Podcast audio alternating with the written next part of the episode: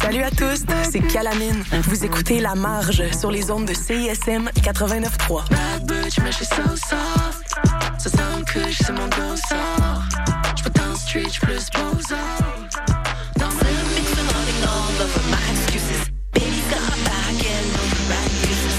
World has opened up. Clap de lève ensemble. Aussi clap pour ton selfie. Et pour CISM 89.3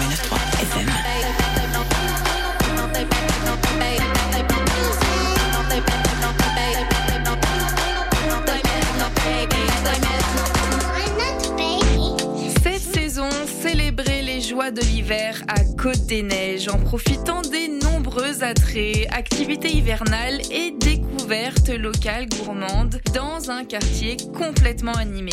Découvrez la programmation hivernale de Sentier des Neiges en visitant gemcdn.ca.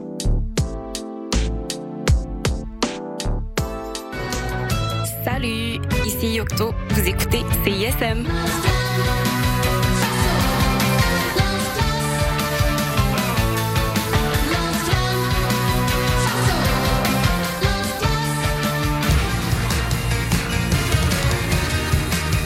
Vous écoutez CISM 89.3 FM.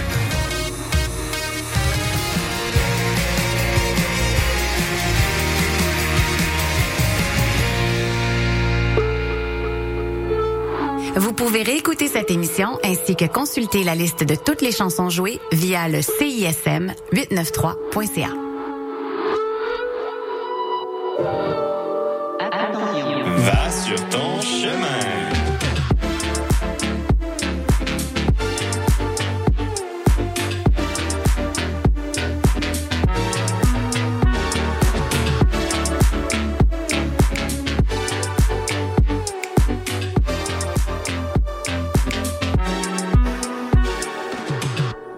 matin, Romain Roche. Bon matin, Émeric Paris. Il est un petit peu passé 7 heures. Vous écoutez Va sur ton chemin sur les ondes de CISM 89.3 à la marge. Et, Émeric, ben, en fait, j'allais dire le sujet tout de suite de cette semaine, mais on n'est pas si pressé que ça. Non. grosse semaine pour nous. Grosse semaine pour votre ton chemin. Ah, grosse semaine pour nous. euh, On a effet. pris de l'avance. On, euh, on de est fiers de nous. En fin de semaine, on a enregistré pas mal d'affaires. On a hâte de vous les montrer. Mais en théorie, euh, les trois prochains épisodes euh, sont prêts. Ben, quatre incluant celui d'aujourd'hui. Euh, mais ouais, grosse, grosse semaine. Hein. Écoute, euh, un à la maîtrise, euh, un qui va avoir des shows. l'autre en 9 à 5. euh. Moi, je suis allé voir cette semaine Étienne Dufresne et Jeanne Côté à la Salle Rossa. Mhm. Show que tu, où tu devais m'accompagner, mais où tu as décidé de finalement. Ben oui, j'ai oublié que je jouais, j'ai oublié que je jouais au soccer. T'es-tu allé quand même, finalement? Au soccer? Ouais.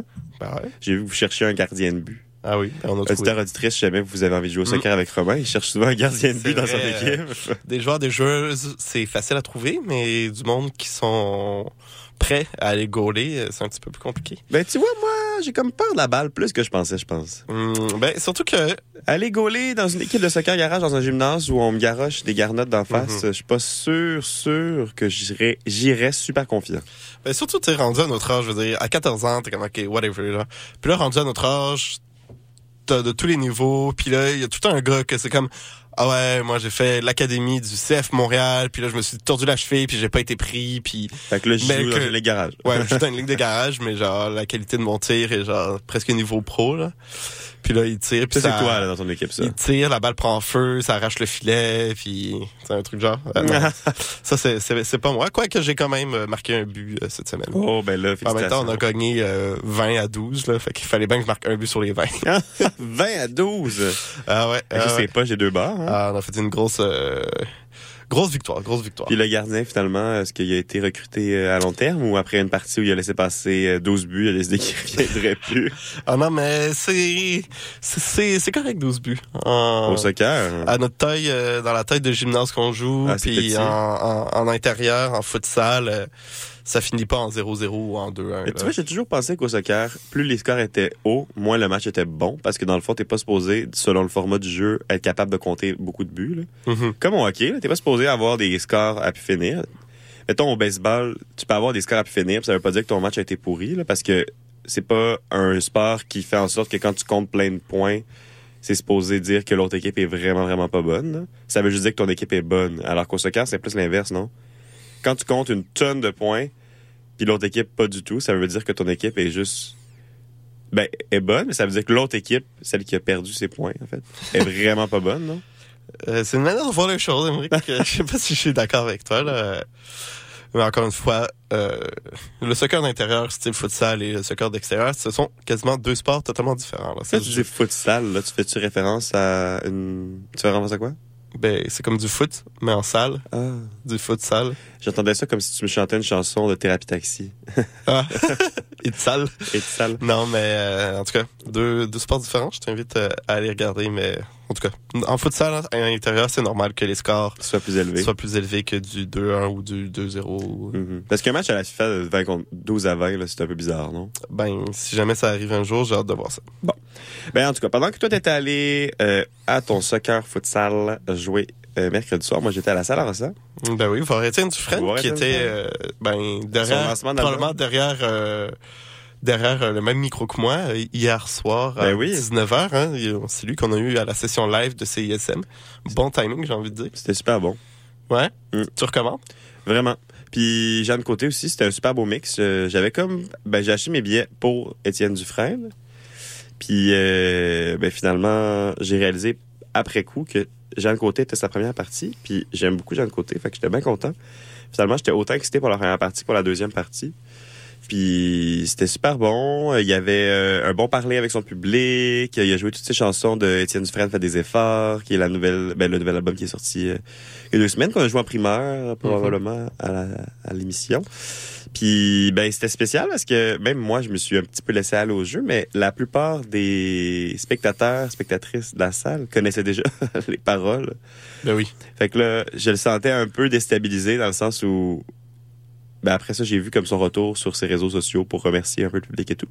Puis il disait que il remerciait le public de toute l'énergie qu'il avait ressentie la veille, puis que c'était spécial pour lui de voir que son public connaissait déjà des paroles de chansons que lui-même avait de la misère encore à, à défendre sur scène. fait que c'était une drôle d'ambiance, euh, vraiment agréable. Puis tu sais, c'est une musique qui est un peu comme planante, un peu dans ta tête, mais en même temps comme du ressenti. Bref, Ouais, ben écoutez, c'est auditeur auditrice. bon. euh, si jamais vous voulez vous, vous, vous reprendre, euh, la session live est disponible en rediffusion euh, sur les plateformes de CISM. Sinon, ça va être demain, 10 février, au Pantoum à Québec. Il reste encore des billets euh, si vous voulez. Sinon, entre le 10 février et le 23 mars, il n'y a pas grand-chose, mais 23 mars, il va être au, à Saint-Hyacinthe, aux haricots. Puis après, j'imagine qu'il va sûrement faire pas mal de festivals Ouais, cet ouais. été. On peut l'ajouter à notre liste de personnes qui veulent faire les headlines. Nous, on va aller en musique. On va pas écouter du Étienne Dufresne. On en a de- déjà mis dans les dernières semaines euh, assez. On va mettre une nouveauté quand même. On va mettre Je sais pas de Douance avec un vidéoclip euh, très très drôle. Émeric, je sais pas si tu connais ça. Ça a été filmé, je sais plus le nom. Il faudrait que je regarde sur les réseaux, mais dans un des seuls clubs country de danse en ligne euh, de la communauté homosexuelle de Montréal, je pense. OK. En tout cas, le vidéoclip est très, très, très bon. Euh, mais je sais plus le nom, là. Je vais, je vais regarder pendant la musique. Puis après ça, on va aller écouter Jamais t'oublier de Vals Fréquence. Et on se retrouve tout de suite après. Vous écoutez Va sur ton chemin sur les ondes de CISM 89.3, La Marge.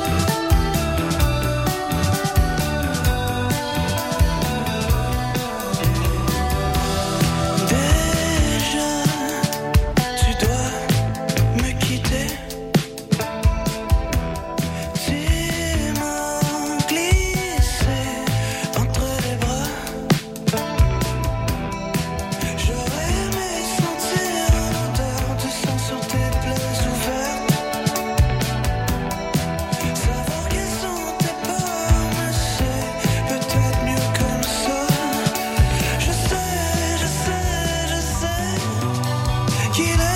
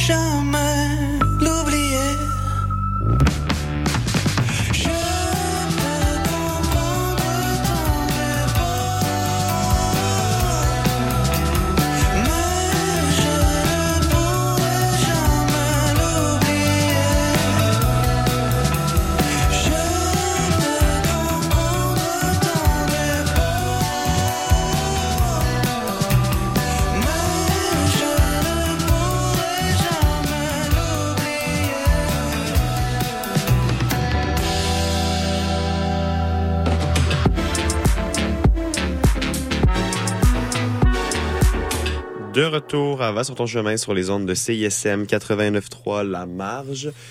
Vous venez d'écouter deux chansons. Romain, veux-tu nous les représenter comme tu avais une petite info à redonner aux auditeurs auditrices? Ben oui, on a écouté euh, Je sais pas de Douance, une nouveauté sortie euh, soit en début de semaine euh, ou en fin de semaine passée. Soit et après on a écouté Jamais t'oublier de Vals Fréquence et j'avais dit justement que la chanson Je sais pas de Douance avait été euh, filmée le vidéoclip dans un club de danse en ligne country euh, de la communauté LGBTQ+. Et j'avais pas le nom, mais je allé voir, c'était le club Bolo. Et euh, en tout cas, le vidéoclip, euh, je trouve, il est très très cute, très cute. Ben là, on va Puis, regarder ça. euh, mais je serais curieux de connaître aussi le choix, parce que c'est pas une chanson country non plus, mais euh, en tout cas, je trouve que ça ça marchait bien. Tout Mhm, marche mhm. très bien. Et on l'a même pas dit finalement en début d'émission, Émeric, on faisait quoi cette semaine? Ouais. On est parti euh, la semaine dernière, jeudi dernier, il y a un peu plus que sept jours, donc huit. Et on est allé à Igloo Fest euh, au Vieux-Port de Montréal. Une première pour moi, une première pour toi aussi, si je me ouais, on est allé se mouiller là. On allait se mouiller là, euh, vraiment pas, euh, tu sais, de base, puis je pense qu'on on aura l'occasion de le dire, c'est pas le genre d'événement auquel j'irais par moi-même, mais euh, j'ai été agréablement surpris. Et là, si je me trompe pas, c'est pas parce qu'on va à Igloo Fest qu'on n'a pas de segment historique? C'est un segment informatif plus que historique, si j'ai envie de te dire. Dans le fond, j'ai décidé que cette semaine, comme il n'y avait pas vraiment... Ben, je pourrais vous faire un 15 minutes sur l'histoire des Gloufest, mais pas vraiment, là, dans le sens où comme ce qu'il y a à dire se dit assez rapidement. Puis le vieux port, on l'a traité euh, maintes fois, donc... euh, j'ai plutôt décidé d'y aller sous un différent angle.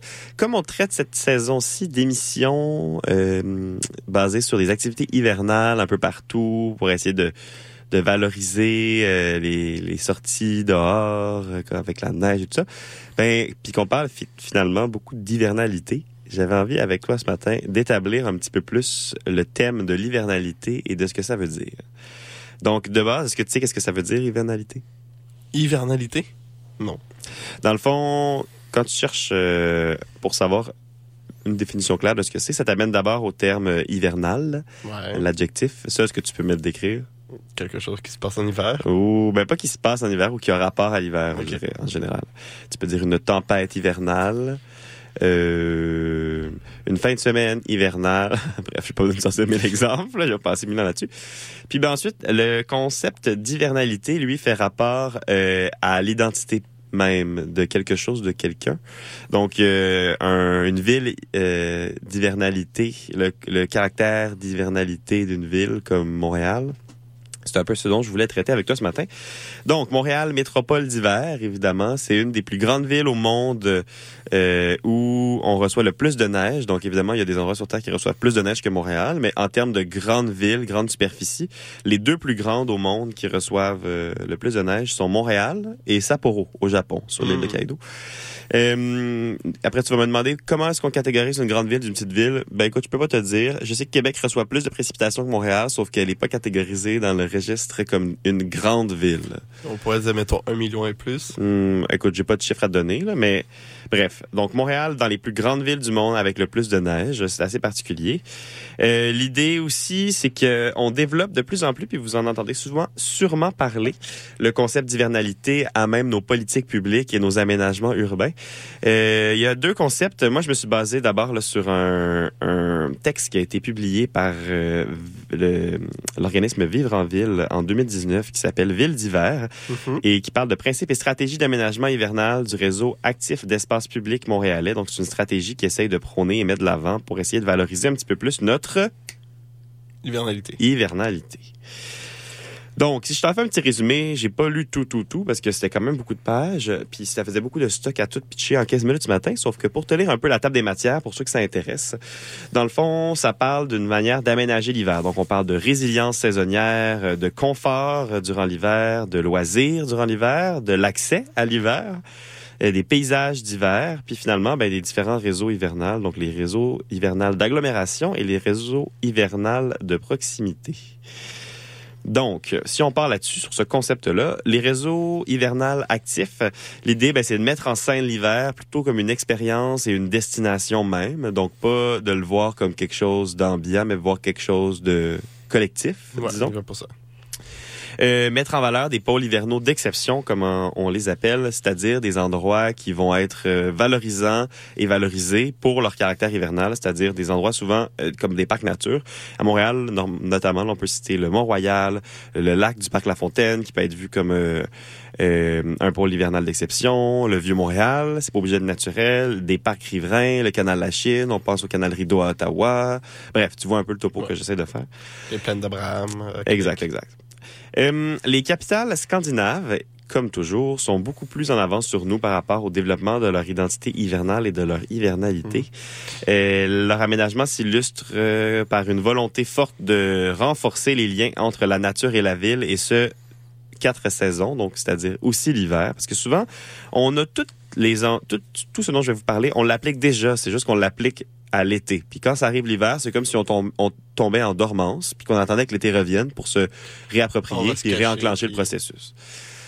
Euh, donc, faut garder en tête qu'il faut planifier des pôles hivernaux de proximité aussi, et pas juste des pôles hivernaux d'expérience et de destination à l'échelle de la ville, mais à l'échelle des quartiers aussi. C'est important, des petites localités, d'avoir des espaces sociaux où on peut se retrouver, puis euh, profiter de l'hiver. Donc, il y a plusieurs euh, stratégies qui est mise en place dans ce document-là qui explique. Puis je trouvais que ça illustrait vraiment bien qu'est-ce qu'on avait à, à choisir, du moins comme collectivité, pour ce qu'on veut faire de notre euh, hivernalité. Donc, euh, ben, il a éviter la diminution de l'achalandage de l'espace public pendant la saison froide. Ça va aussi appeler à attirer les usagers dans les espaces de proximité qui offrent un plus grand potentiel d'appropriation, tout en assurant que les chemins pour s'y rendre par la mobilité active sont conviviaux et sécuritaires. Donc ça, on commence à le faire à Montréal, c'est-à-dire que les espaces publics, les places publiques, les parcs restent ouverts. Ben, ils sont toujours été ouverts, mais comme s'aménagent temporairement pour l'hiver différemment de leur aménagement principal l'été. Puis c'est un petit peu là la nuance que je crois qu'ils essaient de faire. On devrait plus avoir un aménagement principal pour l'été puis temporaire pour l'hiver. Ça devrait être un aménagement pensé à l'année pour toutes saisons confondues. Puis ben on a des réseaux de transport de mobilité active qui se permettent de se rendre dans ces espaces-là maintenant. Je pense notamment ben, aux pistes cyclables qui ont commencé à être déneigées l'hiver. Donc les, le réseau cyclable n'est pas confiné qu'à l'été. Puis ben on a toujours marché durant l'hiver, sauf que ça peut être plus difficile et tout ça. Puis ben là les trottoirs sont de plus en plus larges, ils sont déneigés. Bon, il y en a qui vont dire qu'il y a beaucoup de glace, mais on peut faire des miracles tout le temps. Bref, ça, on rend ça de plus en plus facile de se déplacer euh, sur le véhicule de l'humain l'hiver, c'est-à-dire pas en voiture. Euh, L'exemple de la ville euh, de Luléa a été utilisé dans le contexte, puis je le trouvais vraiment, vraiment euh, marquant et frappant. Le centre-ville de Luléa, qui est une ville suédoise, euh, euh, ben en Suède, une ville suédoise Oui. en Suède, est particulièrement inspirant parce qu'il y a un réseau d'espace public très adapté à sa réalité hivernale. Le réseau va s'articuler autour d'une rue principale commerciale piétonne, euh, euh, disponible, ben, piétonnisée en fait tout l'hiver et je dirais même toute l'année, bordée par un parc et une place publique. Il y a un parcours piéton illuminé qui mène à une forêt qui est située au bout d'une péninsule qui donne sur une baie où est aménagé un sentier de glace de 14 km pour se déplacer autour du centre-ville. C'est vraiment bien aménagé. Wow. On peut savoir ça ici? Ben, ça serait bien, mais regarde, la rue commerciale piétonne dispose d'abord d'un couvert de neige au centre, donc on laisse volontairement de la neige dans le centre comme un terre-plein. Et pourquoi, tu penses? Hmm, J'espère. Pour circuler en traîneau. Pour pas Wow. que tu aies besoin de scraper ton traîneau dans l'asphalte puis de la boîte quand tu traînes ton enfant dans la rue. Euh, L'échelle de la rue, on voit la présence de neige, la facilité à s'abriter parce qu'il y a beaucoup de commerces euh, autour qui sont ouverts et disponibles pour se réchauffer. Il y a la présence de foyers dans le milieu de la rue qui mettent en valeur l'hiver puis le caractère chaleureux qu'on peut y retrouver. Euh, bref, tu vois qu'il y a un peu, il y a beaucoup de trucs qui sont mis en place, l'accès euh, au paysage aussi, au confort exposé et tout ça. Ensuite, le parc qui borde la rue piétonne est orné de sculptures de glace illuminées, de gigantesques structures de neige sur laquelle il est possible de glisser, des modules de jeux aménagés comme des petites maisons sur pilotis pour le décor enchanteur, pour les chorales durant l'hiver, pour des pièces de théâtre du temps des fêtes. Donc, c'est tout un aménagement qui est pensé pour euh, vivifier un peu l'espace public et, l'espace extérieur durant l'hiver. Euh, L'eau gelée de la baie dont je te parlais, euh, dans le fond, c'est pour, pour vous imaginer un peu, c'est comme s'il y avait une péninsule, il y a une grande baie qui fait le tour. Fait que tu peux rentrer à pied sur la péninsule, parce que la péninsule, le principe, c'est que c'est comme une île, sauf que tu as un, un- un bout de terre qui relie un peu au reste du continent. Puis ben autour de cette baie-là, ben t'as une grande baie durant l'été, j'imagine que tu peux t'y baigner, mais l'hiver, ils l'ont aménagé vraiment en sentier de glace. Fait qu'il y a un axe piéton euh, perpendiculaire, si tu veux, à qui arrive directement dans la baie. Puis il y a aussi des axes piétons secondaires qui permettent à l'entrée de la péninsule de relier les deux extrémités de la péninsule. Puis de chaque côté, tu as l'accès à la patinoire. Fait que tu peux embarquer sa patinoire, faire le tour de la péninsule puis revenir par l'autre bord à pied. Hmm. Je sais pas si je l'ai bien imagé. Euh, ouais. Ouais, ouais. Donc, c'est un grand sentier aménagé. Il est ponctué, ce sentier-là. Tu seras surpris d'apprendre de kiosques commerciaux, d'animation, d'abris équipés de tables, de foyers permettant de cuire des aliments, de se maintenir au chaud à l'aide de bois qui est fourni par la ville, des modules pour les paraskieurs, pour des figures acrobatiques. Il y a un espace un petit peu plus grand où c'est plus une patinoire de type circulaire. Bref. Tout ça euh, sur la glace. Là. Tout ça sur la glace. Wow. Là, ben, bien que le contexte de l'ULA soit très différent de celui de Montréal, l'idée, ben, c'est, tu l'as compris, c'est de réunir une diversité d'espaces hivernaux euh, complémentaires au sein d'un réseau qui va être inspirant et interconnecté, qui va être réfléchi pour être vraiment comme un réseau et non des petites actions divisées entre elles.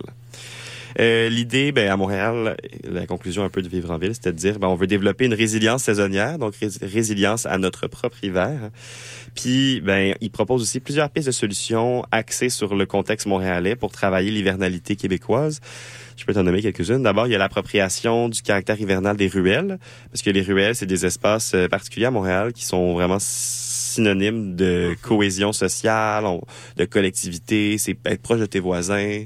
C'est un espace privé, mais comme public. Je sais pas si tu comprends mon, mon sens. Sous- Sous-utilisé. Sous-utilisé, puis qui est souvent utilisé l'été. On voit, il y a des ruelles vertes et tout, mais comme la ruelle verte fait référence à plus que juste une ruelle verte parce qu'il y a des plantes l'été. là. C'est vrai, on être- devrait appeler ça des ruelles blanches aussi. ça pourrait être des ruelles blanches. Mais tu sais, on a tendance à déneiger les ruelles. Bon, parce que là, tu vas me dire, puis tu as raison, il y a des gens qui l'utilisent pour circuler en voiture parce qu'ils ont des stationnements à l'arrière de leur maison. Oui. Fait que je comprends l'utilité de déneiger en, en entièreté la ruelle pour pouvoir y accéder. Cela dit, il y a possibilité quand même de réfléchir à une façon d'aménager la ruelle pour qu'on puisse l'utiliser l'hiver, comme en faisant un tas de neige euh, ciblé avec toute la neige ramassée euh, à un endroit pour que les enfants puissent glisser, par exemple Faire une butte. ouais. faire une petite butte euh, privée, si tu veux, là, dans la ruelle. Bref, eux, ils parlent de la réappropriation du caractère hivernal des ruelles. Ils suggèrent aussi le maintien des rues piétonnes durant l'hiver, comme le modèle de l'ULEA prouve que ça peut se faire. Moi, je vais prêcher encore pour que Mont-Royal reste piétonne l'hiver, un de ces quatre. Imagine comment ça serait le fun. Mont-Royal piéton à l'année, Faudrait, là. un aménagement piéton à Montréal. Fait qu'on- on, réaménage la rue pour qu'elle soit piétonne à l'année. Il y a un espace comme eux, là, central, où on garde la neige pour que on puisse l'utiliser en, en traîneau Pour les euh, enfants. pour les enfants. Mont-Royal, c'est. Tu sais, oui, l'idée est bonne, mais c'est tellement imparfait encore. Puis Il y a Moi, de quoi à faire avec je ça. suis pas fan déjà, de l'été, les structures temporaires, blablabla. Au final, ça reste une, une rue, qu'on essaie de patcher pour la rendre plus agréable, alors que, comme tu dis, on pourrait Tout scraper, dire, tout faire il y a plus de piéton. voitures qui vont là, puis vraiment faire une voie piétonne qui n'est plus une rue. C'est tout ce que j'attends. Ben, si la tendance se maintient, parce que c'est le projet s'améliore et s'améliore et de plus en plus apprécié d'année en année, ben le summum à un moment donné, j'imagine que ça va être de la piétonniser à l'année, de faire un aménagement cohérent et fiable à l'année pour tout le monde, Mhm. puis ben Ouais. qu'on puisse commencer à penser à nos activités hivernales dessus. Même qu'il y a eu des projets dans les années passées de terrasses hivernales euh, pilotes, les projets pilotes. Je sais pas si tu Mhm. entendu parler. C'était sur Mont-Royal, si je me trompe pas, avec des chaufferettes, de garder les, les permis de terrasse ouverts l'hiver, parce que tu sais, on connaît Montréal beaucoup pour ses terrasses durant l'été, puis euh, l'espèce de vitalité de ces rues euh, euh, commerciales où là on va retrouver plein de terrasses, plein de gens qui boivent, qui rient, qui dansent, qui chantent dans la rue, il y a des festivals partout, tu sais, c'est connu. Puis l'hiver, ben on perd tout ça, il y a plus, il y a plus d'espace euh, extérieur ou de socialisation commerciale comme les terrasses le font l'été. Puis il y avait un projet de le mettre en place, puis je trouve que c'est une bonne idée de le tenter, puis de voir après qu'est-ce comme par essai erreur, qu'est-ce qui marche bien, qu'est-ce qui marche pas bien. En tout cas, vivre en ville en vient à la conclusion qu'il faut vraiment aller dans cette direction-là si on veut se réapproprier notre hivernalité. Puis ben finalement, il propose aussi la transformation et le réaménagement temporaire des places publiques pour être adaptées de manière permanente aux quatre saisons, c'est-à-dire aussi à l'hiver. Donc voilà. Ben, donc, mettons, pas faire une place publique avec une grosse fontaine au milieu Ben. si la fontaine est fermée tout l'hiver. Ça, ou comme penser la fontaine en fonction que l'hiver, elle va se transformer en patinoire. Mais tu sais, un bon exemple d'espace public aménagé quatre saisons, là, dans les dernières années, c'est l'esplanade tranquille. Elle a été super bien faite parce que ça a été pensé comme une patinoire pour l'hiver. Fait que l'espace est complètement aménagé en patinoire réfrigérée l'hiver avec euh, des bancs dans le milieu, avec des, de la canopée. Fait qu'il y a des petits arbres au centre, il y a des aménagements avec tes containers pour tes, tes, tes casiers. T'as un grand espace intérieur chauffé où t'as un bar, où t'as une bibliothèque euh, libre-service et tout ça. Puis ben l'été, c'est encore ouvert cette affaire-là. C'est pas aménagé que pour faire une patinoire. T'as une grande place publique qui est pas que minéralisée parce qu'il y a quand même une, Mhm. une espèce d'idée de conserver Ils une convivialité. euh, des scènes euh, pour les Ouais, festivals. tu sais, il y a quelque chose à faire. Puis je pense que là, c'est un exemple de, de, de réalisation montréalaise qui a très bien fonctionné en termes d'hivernalité parce que ça a été pensé pré comme première fonction d'être une patinoire, puis ils l'ont adapté à l'été. Puis on a, on pourrait pas dire aujourd'hui, ben là, c'est assez récent pour qu'on on se souvienne que c'était fait pour être une patinoire, mais on pourrait pas dire concrètement l'espace a été aménagé pour l'été ou pour l'hiver. Alors, j'aimerais juste finir mon petit segment sur les 10 événements hivernaux canadiens qui sont promus pour leur caractère nordique et hivernal. OK. Il y en a 10 principaux quand tu fais les recherches. Dieu. C'est pas cité comme les 10 euh, euh, plus populaires, c'est juste que c'est les 10 qui reviennent le plus en général quand tu fais la que tu vas recherche. pas me, tu vas pas me quizer. Ben, j'allais te demander si t'en connaissais quelques-uns. En fait, je peux te confirmer que t'en connais quelques-uns. OK, ben, le Carnaval de Québec. Ouais, ça, on n'en parlera pas trop parce qu'on a plein de contenu on là-dessus sur les prochaines semaines. Euh, J'aurais envie de dire le 24 heures de Mont-Tremblant. non. Euh, Igloo Fest? Igloo Fest. OK, on a été, c'est bon. Euh, la Valeur Blanc, Non. Il en reste un que tu pourrais connaître. euh, qui a lieu à, à Montréal? Ouais. Euh, la Nuit Blanche. Ben, je vais donner le point, mais Ah, c'est Montréal. Montréal en lumière. Montréal en lumière, Plus, plus général. Ensuite, il y en a d'autres. Il y a le Bal des Neiges d'Ottawa, qui est un festival un petit peu comme le Carnaval de Québec, mais qui est beaucoup axé autour du canal Rideau et de tout son caractère hivernal pour le patin, tout ça. Il y a le Festival du Voyageur de Winnipeg. Est-ce que tu connais? C'est un festival euh, sur la culture métisse autochtone et franco-manitobaine qui se passe euh, à Winnipeg durant l'hiver, qui fait beaucoup de caractère hivernal. Euh, il y a le festival du patinage Silver Skate d'Edmonton. Ça, ben, j'ai pas besoin de t'expliquer que c'est autour du patin également. Ah oui. Il y a le World Ski and Snowboard Festival de Whistler. Ça non plus, je pense que j'ai pas besoin de t'expliquer le caractère euh, de ce festival, mais eux valorisent beaucoup l'expérience montagne hivernale qu'on peut retrouver en Colombie-Britannique et dans les Rocheuses. Puis finalement, c'est celui qui m'a le plus surpris, c'est le festival d'hiver Snow King. Est-ce que tu sais où il se trouve? Non. À Yellowknife. Mm. C'est un festival qui est axé principalement sur l'immense château de neige et de glace qui se trouve euh, en périphérie de la ville, ou même, je crois, sur le lac des Esclaves, qui est le lac principal de Yellowknife. C'est un château de glace et de, de neige qui est construit sur deux mois entiers avant l'ouverture du festival. C'est immense. Vous irez voir des photos. On retrouve à l'intérieur toute la structure du festival. Donc, à l'intérieur, on voit des cafés. Il y a des espaces intérieurs. Il y a des glissades, des aménagements extérieurs pour les enfants, des foyers euh, de chaleur. C'est gigantesque comme château et c'est super grand. Donc vraiment là, ça, ça doit être quelque chose de super impressionnant. Puis c'est ben, comme je vous dis un château qui est comme en neige principale, mais avec de la glace un peu euh, qui vient compléter tout ça là, avec des sculptures, avec des vitres pour les fenêtres et tout ça. Donc Ouais. voilà, c'est les dix principaux euh, événements hivernaux qu'on peut retrouver au Canada qui valorisent un peu notre nordicité. Mhm. 11, c'est- on inclut le 24 heures de Mont-Tremblant. Bon, on a Je pensais que c'était l'été ça. Ben Ah non, il y en a c'est l'hiver. Mais l'été il y a l'équivalent, c'est le le le, Ben, c'est aussi le le 24 heures. Ironman. Non, non. C'est aussi le 24 heures, mais d'été. Ah, il y a un 24 heures l'été? Ah oui. Ah, c'est pour ça que je suis tout confus. Mm. L'été, c'est quoi? C'est comme la course, euh, Je pense que oui. puis l'hiver, c'est du ski? Ouais. Très cool. Donc, c'est tout ce qui fait, c'est ce qui conclut un peu ma petite chronique informative sur notre caractère hivernal. Wow.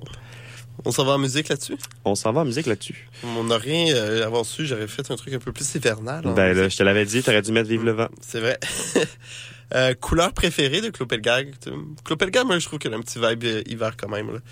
On va l'écouter, donc, euh, couleur préférée de Clopelgag. Et après, on va l'écouter L'ami idéal de Radiant Baby. Et on se retrouve après.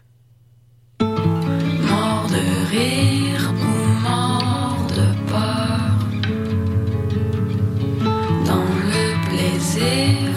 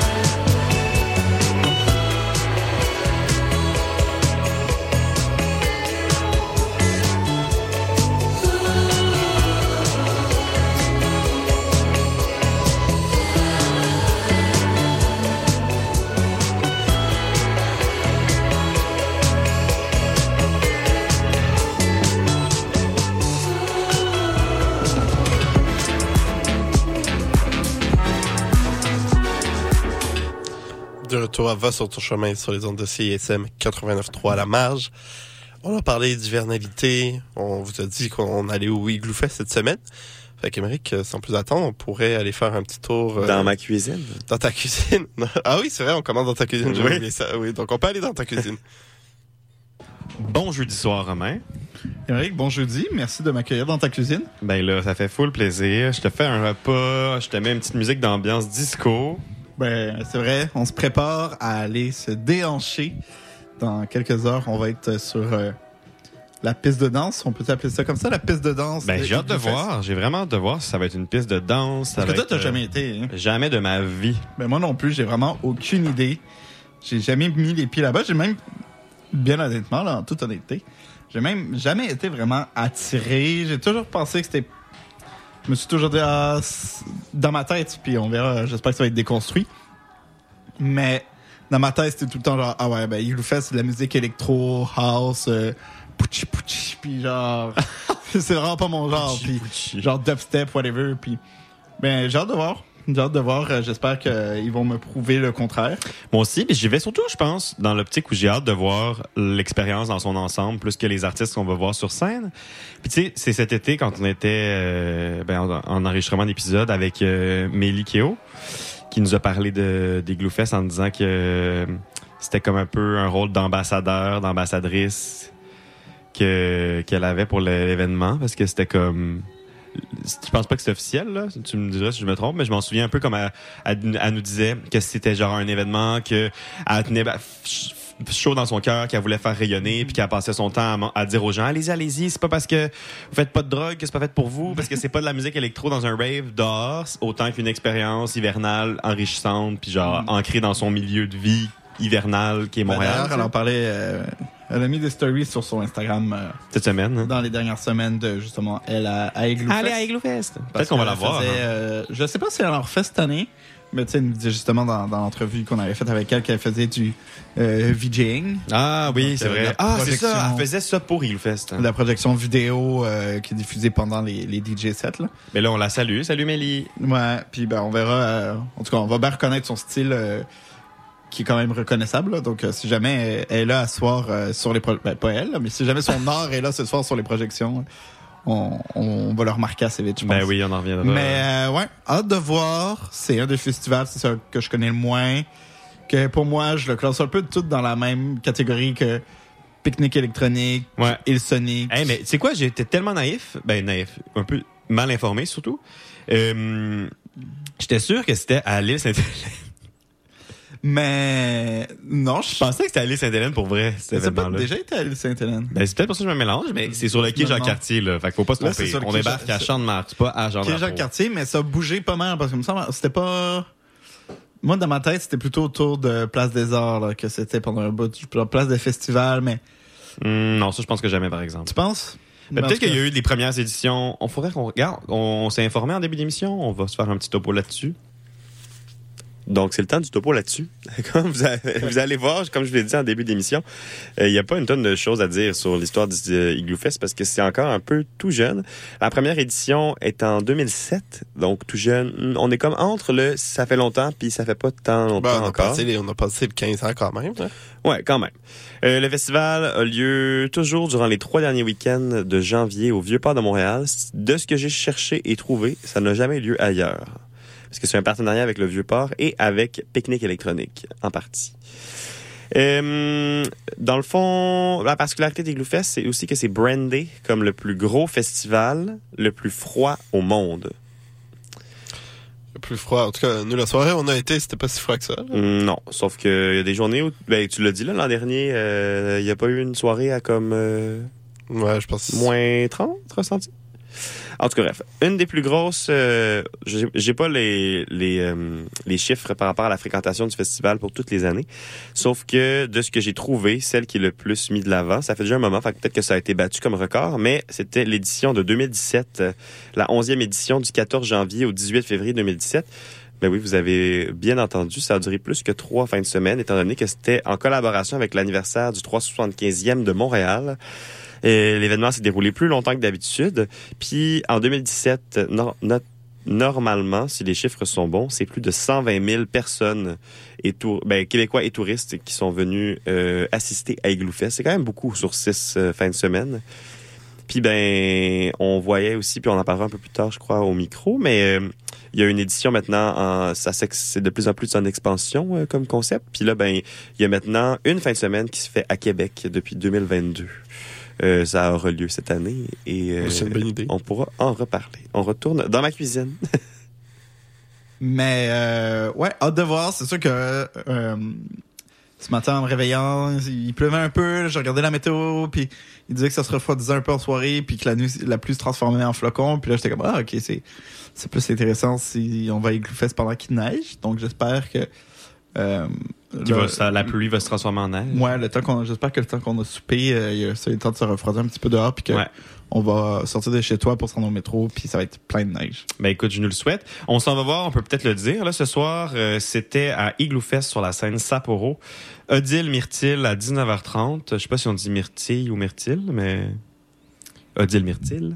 Surf Gang qui va faire un DJ set à 20h30, puis 100 Gex ou 100 Gex, si vous voulez le dire tout croche. à la français. Euh, un DJ set aussi à 21h30. Est-ce que tu connais ces groupes-là? Parce que moi, honnêtement, je m'en vais, là, je m'en vais là-bas là, sans aucune Euh, préconception parce que je je les écoute pas, ces artistes-là. J'ai vraiment hâte de découvrir en- sur place. Ouais, ben, 100 Gex, je connaissais un peu de nom. Si je me trompe pas, ils ont fait un concert au MTLUS à l'automne, Oh! qui avait quand même été euh, couvert. C'est quand même un groupe euh, qui a un peu le vent dans les voiles euh, Ces temps-ci. ces temps-ci. Puis c'est quand même euh, un peu les portes-étendards de, du hyperpop ou... comment on appelle ça? Ben, moi, je ferais petite, une petite chronique là-dessus parce que pour m'informer c'est quoi le hyperpop, j'ai besoin qu'on qu'on me renseigne parce que vite comme ça, là, je pourrais pas le décrire ni le définir. Fait que on va se faire un petit topo là-dessus. Deuxième petit topo, Romain. Deuxième petit topo sur l'hyperpop. Toi, t'as aucune idée c'était quoi, Amérique? Ben, j'avais une idée, mais j'aurais pas pu l'expliquer sans mettre euh, des mauvaises informations en ondes. Hmm, je peux comprendre, je peux comprendre. Euh, surtout que ça t'arrive quand même souvent. Euh, hyperpop, euh, moi, c'est un style de musique que je, je n'écoute pas euh, particulièrement, mais que je connais euh, pour avoir écouté, euh, je pense, un documentaire ou une vidéo euh, sur le sujet. Euh, donc, c'est un... On pourrait dire un style, mais en tout cas, je vais vous expliquer vers la fin, là, fait, comment on peut le catégoriser. C'est un style de musique qui va venir euh, mélanger l'espèce de rock alternatif des années 90, euh, l'espèce de pop, électro-pop des années 2000, euh, le rap et l'électro des années 2010. Donc, ils vont tous venir mixer ça ensemble. Ça vient plus ou moins de, de Londres, euh, d'un musicien, euh, A.G. Cook, euh, qui donc euh, a commencé à, à jouer à la frontière entre ces styles de musique-là, en tout temps prenant chaque chaque style de musique, puis en les stéréotypant le plus possible. Donc, par exemple, en mettant le plus de guitares euh, avec la distorsion pour représenter euh, le rock alternatif, en mettant les grosses basses saturées pour représenter l'électro, etc., etc. Euh, mais ça a vraiment pris son ça a vraiment pris son envol euh, mi année 2010 quand c'est arrivé aux États-Unis à LA à Los Angeles euh, quand Laurel et euh, Dylan Brady ont décidé de créer donc le duo 100 Gex qui est donc un espèce de groupe qui va jouer là-dessus entre la trappe euh, super voix modifiée, euh, l'électro, etc., etc. Et euh, ben ça marche, c'est un grand succès. 100 Gex à ses débuts, ça fait de l'écoute. Et là, ça attire l'attention de Spotify qui est comme ah c'est bon ça, on veut construire un momentum là-dessus, on veut exploiter cette veine de musique là qui a l'air assez originale.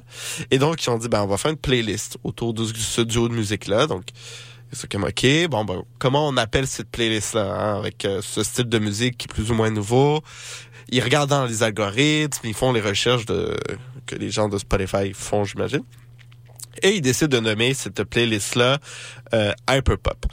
Et donc, là-dedans, ils vont inclure, oui, euh, du euh, A.G. Cook, oui, du euh, 100 Gex. Ils vont aller chercher aussi la nouvelle vague de euh, gens qui font de la trap sur SoundCloud, donc des trucs très alternatifs, très émergents. Euh, donc, ils vont aller creuser là-dessus.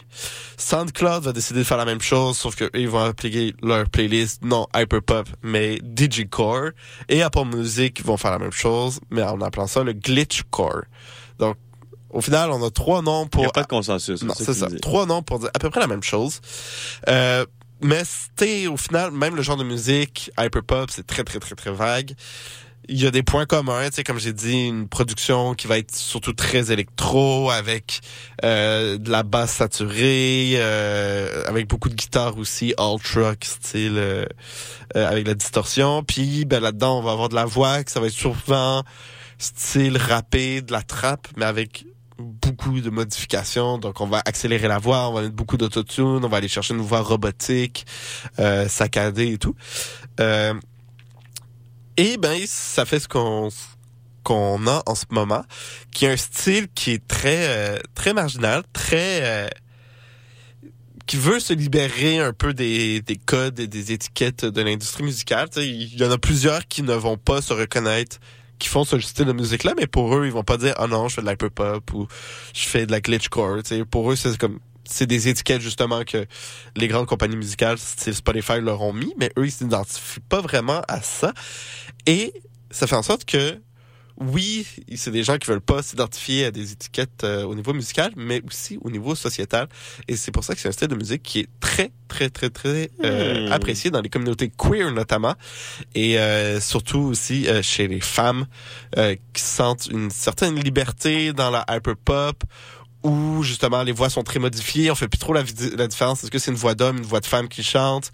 Donc c'est un monde qui est très c'est pas important. là. non, c'est pas important. Puis c'est un, un monde, c'est ça, qui est très sur briser les codes, accepter tout le monde. Euh, tu sais, justement, je disais le Laura Les de 100 Gags, justement, c'est une femme trans. Donc, tu sais, c'est un tout un monde musical où on déconstruit à peu près tous les codes, les étiquettes, et euh, et on joue beaucoup avec la ligne. euh, du genre, des styles, etc., etc. Donc au final, après ça, euh, glitchcore, euh, DJcore, euh, hyperpop, euh, hypercore, euh, glitch pop hyper, ou appelez ça comme vous voulez, parce que même eux, les artistes, euh, ne se reconnaissent pas vraiment dans euh, ces appellations-là, même si, ben, au final, on est dans une société où euh, on a besoin de donner des noms, À tout ce voit. on a besoin de donner des noms aux playlists Spotify comme euh, ma super playlist de reggaeton que j'ai appelée le Romayton. Euh, Ah, ah, l'autopub. L'autopub. On a tout le temps, Émeric, d'aller écouter une petite chanson peut-être ou on s'en va un peu de Ben suite? justement, en parlant de pub, on va aller en pub. Ah, Donc, on vous revient tout de suite après avec la suite de notre discussion de comptoir dans la cuisine. on se retrouve en deuxième heure. Vous écoutez Va sur ton chemin sur les ondes de CISM 89.3 à la marge.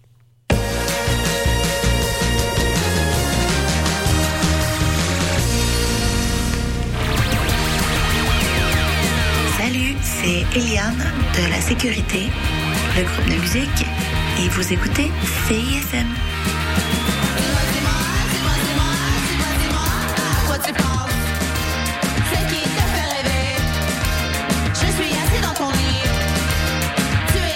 Pour écouter le meilleur de la créativité musicale féminine, écoutez les Rebelles Soniques tous les vendredis de 16h à 18h sur les ondes de CISM 89,3 FM.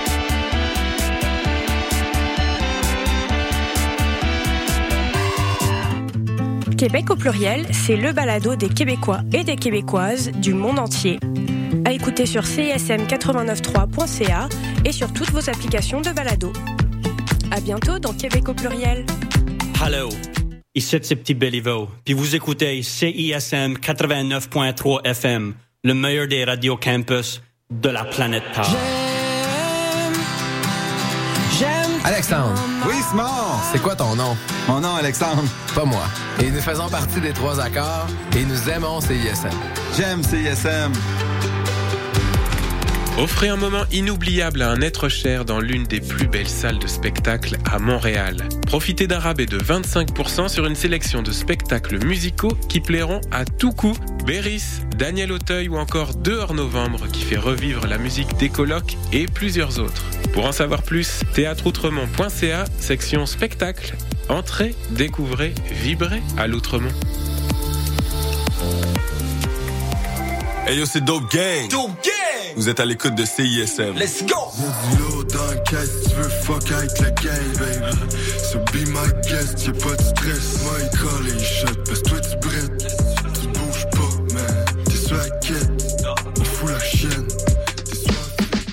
Présenté par SiriusXM, le festival déjanté de musique alternative, le Fuck Off, est de retour pour sa dixième année consécutive.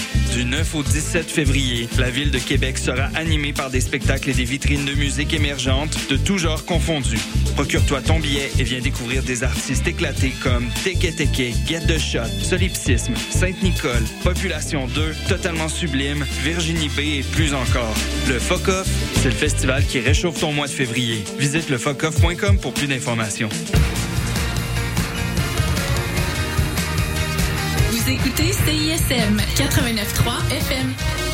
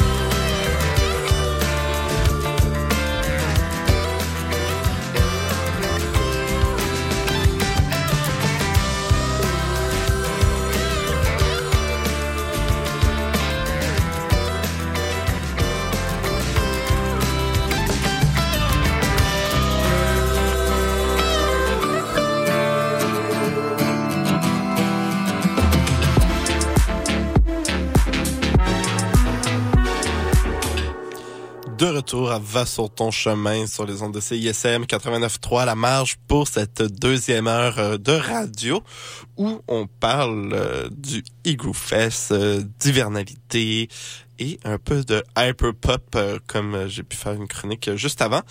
Euh, et euh, ben un peu comme le hyperpop, Émeric, euh, j'ai joué avec les genres dans cette der- dernière sélection musicale où on est allé de l'électro avec Cri et le morceau Memories avec Sophia Bell. Après un peu plus planant, du totalement sublime et poudrerie d'oiseaux. Et après ça, on allait tomber dans du bon country avec Tiberivo et peut-être qu'il y a de la tequila dans le brain. Et Tom Chiquan et la chanson Pour ton amour avec les et Babies. Euh, donc on allé vraiment là, du coq à l'âne avec tout ça. Excellent, excellent, excellent. Et ben euh, donc euh, comme j'ai dit, on parle aujourd'hui du Igloo Fest parce que ben on nous y sommes allés la semaine dernière et on est en, en conversation de, de bar, de, de coin de bar, de Coin comptoir. de coin de comptoir, une conversation de comptoir, c'est ça l'expression, merci. On y retourne, on finit ça, puis après ça, on se dirige tranquillement vers Igloo Fest. Puis mettons, là, toi qui t'en vas à Igloo Fest de même, tu dis, c'est, c'est évidemment, c'est, c'est relié à notre hivernalité, c'est profiter de l'extérieur euh, en plein hiver, montrer qu'on n'est pas confiné à l'intérieur de chez soi parce qu'il fait froid dehors, parce que la température est pas clémente. Puis j'y réfléchissais justement, tu sais, il pleuvait puis tout. Puis l'été, quand il y a des grosses averses, quand il y a des gros orages, quand il y a des éclairs électriques, des, des orages électriques avec des éclairs, on annule les festivals, on annule les shows parce que c'est comme pas pas un, un environnement, c'est pas fait pas un temps parfait pour voir un spectacle, mettons, tu sais. Mais l'hiver, quand est-ce que t'annules un spectacle, techniquement? Ben, j'imagine s'il fait super trop froid, là. Ça me semble, j'ai souvenir d'un spectacle, mettons, du Nouvel An qui devait être à l'extérieur, mais qui a fait genre moins 25 ou genre moins 30. Puis je pense que le concert avait annulé. Euh, parce qu'il fait trop froid? Parce qu'il faisait trop froid. J'imagine plus verglaçante aussi, t'annules ça. T'as raison. Puis c'était dans le blizzard du siècle aussi, là. euh. Ben, quoi que c'est comme une expérience euh, mystique. Tu vois pas ce qui joue sur scène, grosse musique, tu vois pas ta main quand tu la mets trop loin de ton visage. Ouais, puis personne n'est capable de sortir du site après parce qu'il y a 45 cm de neige qui est tombée. Moi, je trouve ça incroyable Puis là, comme expérience. euh. Puis là, euh, il y a des gens qu'on retrouve jamais. Non, je pense que, ouais, je dirais comme ça, là. C'est vrai que. Tu sais que c'est en expansion, hein, on parlait de, de son historique puis de avant, mais c'est de plus en plus gros. Il nous fait même que ça fait quelques années, je crois, qu'ils sont à Québec Ben même. oui, euh, on- sur le site web d'ailleurs, j'ai regardé en arrivant. T'as une petite option pour switcher entre euh, leur site Montréal puis leur site Québec. Bon, alors là, faut dire à Québec, par contre, c'est un seul week-end. Ben, à un moment donné, il faut bien commencer à quelque part. hein. Mais tu sais, c'est où ça? J'étais surpris, puis je suis un peu déçu de l'endroit où c'est. Hmm, c'est pas dans la cour du Château Frontenac. Non, c'est pas proche du fleuve, c'est à l'esplanade du euh, du centre Vidéotron, à côté du Grand Marché de Québec. Ah, bon, ben écoute, euh, faut bien, faut bien faire quelque chose au. Faut bien faire quelque chose au centre Vidéotron. hein. Mais honnêtement, ils ont quand même une belle programmation. Hein? Ils ont Lost Frequencies, puis ils ont aussi, moi que je connais, qui. Ils ont Cree. Puis ils ont Catherine Ada. Christian Roda, Lou Phelps, euh, Cree, qu'on connaît très bien, là, de DJ euh, québécois qui a fait ses preuves. Non, c'est vrai, il y a une belle programmation aussi, mais c'est vrai que la soirée euh, de Kate Trinada, ça va être une grosse soirée euh, À Québec. à Igloo Fest Ah. Québec. Euh, mais ouais, bien hâte, Émeric, euh, d'aller découvrir ça avec toi. Puis comment tu t'habilles, mettons, là, pour l'événement? C'est souvent un peu Ah, ben, comme un vois, fashion, fashion j'ai runway eu- pour les j'ai- gens. J'ai eu, j'ai- eu la réflexion. Si tu t'habillais funky ben? Toute la journée, j'étais comme, Hum, comment je m'habille? Puis là, j'étais comme, ok, mais c'est vraiment une température nulle, là, dans le sens que, comme, il fait pas froid, il mouille un peu. Fait que là, j'étais comme, ok, mais les pantalons de neige, ça sert à rien. Il faut que tu mettes quand même un truc un peu imperméable. Ouais. Euh, fait que finalement, ça va être juste, euh, mon outfit est, est assez, assez euh, quelconque, j'ai envie de te dire. là. C'est pas mal des bottes d'hiver. Euh, je sais même pas si je vais mettre des combines parce qu'il fait pas froid. Ok, mais mettons qu'il faisait super froid, grosse neige. Ah, mais là, Comment c'est tu ça, moi, c'est comme ça que je le vivais, puis je- c'est comme ça que je me l'imaginais, là, justement. Tu t'habilles comme quand tu vas en ski, donc pantalon de neige, euh, une cagoule, des lunettes de ski, là, comme il... C'est un peu comme ça qu'ils brain le festival aussi, là, le festival de l'hiver. Fait que euh, je me serais sûrement habillé comme ça. T'as-tu un One Piece multicolore là, des années 80 Non, j'ai pas ça avec moi, puis j'aurais sûrement pas acheté ça juste dans le cadre du festival. Là, Non. mais- Ouais, c'est. Je, ouais, je pense que si on avait été vraiment au, au plein cœur d'une journée, euh, ben, d'une soirée slash nuit euh, d'hiver, c'est comme ça que j'aurais fait. Hey, on se met en route, on va, on va pas manquer le, le spectacle, là. on va se mettre en route directement. Ben, c'est euh, vrai. Déjà qu'on a, réputa- on a réputation, on peut être très ponctuel. Ben là, écoute. Autant partir. Donc, on se dirige tranquillement vers le Igloo Fest. Euh, juste avant, je voulais revenir un peu sur ce qu'on disait par rapport euh, au fashion qu'on peut retrouver à Igloo Fest. C'est assez particulier hein, parce que c'est pas du winter wear comme on peut euh, le catégoriser dans le. Je saurais même pas comment catégoriser du winter wear. Ben, c'est du linge à porter l'hiver, mais c'est pas comme, c'est pas, c'est pas du linge à porter l'hiver qu'on trouve à Igloo Fest. C'est comme un Oshiaga ou Coachella avec les- l'espèce de fashion statement qui vient avec ces festivals-là durant l'été, mais calqué sur l'hiver, tu sais. Fait que c'est assez, c'est assez bizarre quand même comme phénomène, puis c'est vraiment particulier. C'est très euh, manteau de ski vintage. Là, si je vous décris, là, parce que je suis allé chercher des images pour essayer de décrire visuellement ce qu'on peut retrouver, pour ceux qui s'y retrouvent pas trop. Mais il y a beaucoup de cagoules de couleur fluo, euh, de couleur pastel, des trucs avec des gros pompons, des lunettes de ski, des pantalons de neige, des gros sous d'hiver, des one piece, des gros gants, des bottes, des bottes de ski même. C'est c'est très éclectique, mais très axé sur le le fluo, le coloré, puis c'est ça. Le garder le chaud quand même, parce que franchement, euh, ben là, nous, comme tu as dit, il faisait pas si froid, mais il peut faire très froid à Igloo Fest. Donc là-dessus, on est rendu maintenant au métro Champ de Mars, on débarque, puis on s'en va à pied vers le site de Igloo Fest dans le vieux port de Montréal, sur le quai Jean-Cartier. Bon, ben, on vient de débarquer à Champ de Mars. Toi, tu voulais aller à la place d'armes, mais t'es-tu convaincu de notre choix? Ben, on a visiblement regardé sur les billets qu'on a reçus pour y aller. Puis euh, l'organisation de Igloo Fest nous suggère place d'armes, donc on va les écouter. Puis quand on est sorti du métro, exactement comme je disais, Émeric, il y a plein de gens qui avaient des lunettes de ski. T'avais vu juste. Et, et pour moi, lunettes de ski est synonyme de Igloo Fest. Donc euh, on est sûr et certain que ces personnes-là s'en vont au Igloo Fest. Donc on les suit.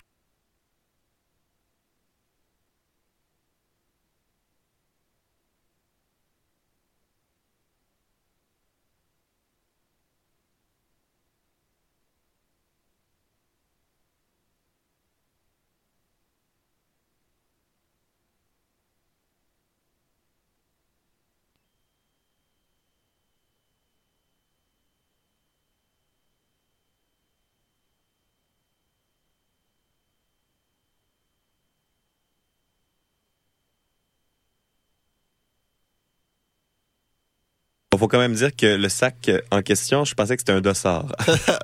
Qu'est-ce qu'on le met sur la tête de Romain puis qu'on se rend compte qu'il n'y avait pas de trou pour sa tête. Mais on, juste euh, faire du pouce sur ce que tu disais par rapport à la mode. Moi, j'ai vu beaucoup de maquillage. J'avais l'impression que ça se jouait beaucoup dans le maquillage euh, à Igloo Fest. Ouais, aussi, c'est À vrai. défaut de pouvoir vraiment être extravagant puis tout, il y en avait qui avaient des maquillages pour le coup assez euh, assez uniques. Donc euh, peut-être pour compenser le fait que ben un manteau d'hiver va rester un manteau d'hiver malgré tout. Euh, sac bagu, Émeric, qu'est-ce que c'est?